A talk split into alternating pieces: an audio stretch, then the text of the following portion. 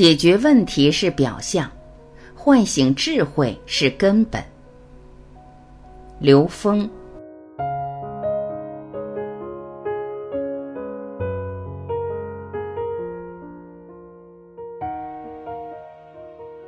有人问刘峰老师：“我学的是芳香基因学，我自己通过香气做了很多很多的个案，把他的那些信息调出来之后，他就好了。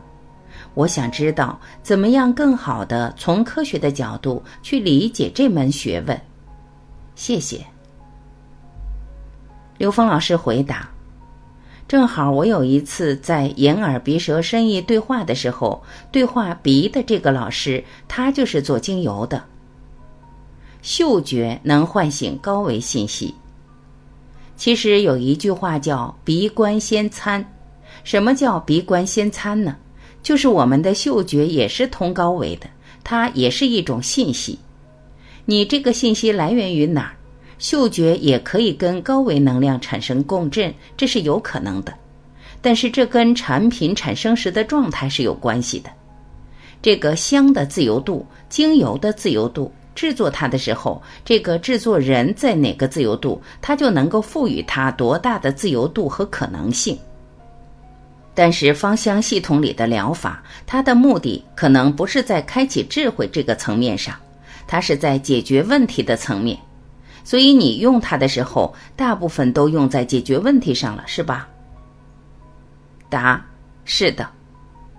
刘峰老师，实际上从宇宙全息的概念来讲，任何信息都是遍布整个宇宙空间的，而每个空间局部里边的信息，包含了整个宇宙空间的能量。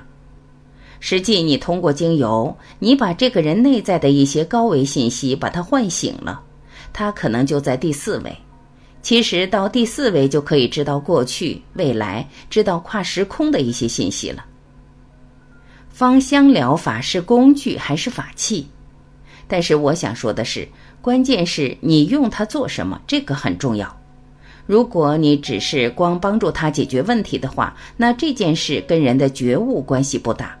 而且，如果是他自己的觉悟解决这个问题，也是不同的。其实佛教智慧里边用到一个比它更厉害的东西是香。为什么我们做仪式都要燃香？你知道燃香的时候，这个香是能跟人的意识能量共振的。我们在佛像前，在佛经前，我们祈请，我们跟这个能量共振的时候，其实这个香的能量跟这个烟的能量在一起共振，就等于在跟一个高维的信息能量在共振。这时候，他把我们的嗅觉摄受了，我们嗅觉这个能量就已经跟高维连接了，所以它是一个法器。但是香跟高维连接，在我们内在产生的东西是觉悟的一个唤醒机制。所以六祖坛经，你要真的读到，你就知道，它里面这叫心香。心香是什么呀？是真的让人觉悟，让人唤醒觉悟。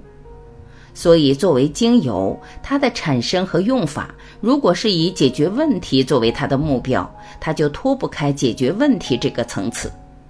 但是，解决问题大部分是三维的，只是它借了一些高维能量而已。所以，它在三维空间里边解决问题，比一般的三维空间解决的问题，可能显得出它有效的部分。停留在解决问题上意义不大。发现生命的功课才是根本。我见过很多心理学的这类工具，这类工具如果用来解决问题的话，坦率地说，对人的慧命意义不大。但是这里边有一个非常重要的功能是你可以用的，用什么呢？发现这个人的生命功课。其实问题的背后是他生命的功课。如果你把这个东西作为启发人的生命功课，让他发现自己生命的功课，那就是他的短板。他发现短板后，他就会去修行，启发他，然后让他去瞄准自己的生命功课，在生命中去精进，去提升自己这一方面。在这时候，精油就变成法器了，这是有意义的，这是有可能。起码它能突破他在三维认知上形成的一种障碍，但是大部分人，坦率地说，在使用它的时候，还是停留在解决问题上，在疗愈方面。有的用来读取一些前世来生的信息，但这些经历实际都是投影原理投影出来的像，只是投影在不同空间，它反映出不同的生命关系。但实际上，投影原理的关系才是本质。所以，我们直接进入投影源，去关到那个关系，关到那个认知，去颠覆认知，把那个关系在投影源里化解。其实不需要看到那么多信息。这就是说，无论是工具还是方法，真正的目的是生命的纵向提升，而不是横向解决问题。这是我的个人建议。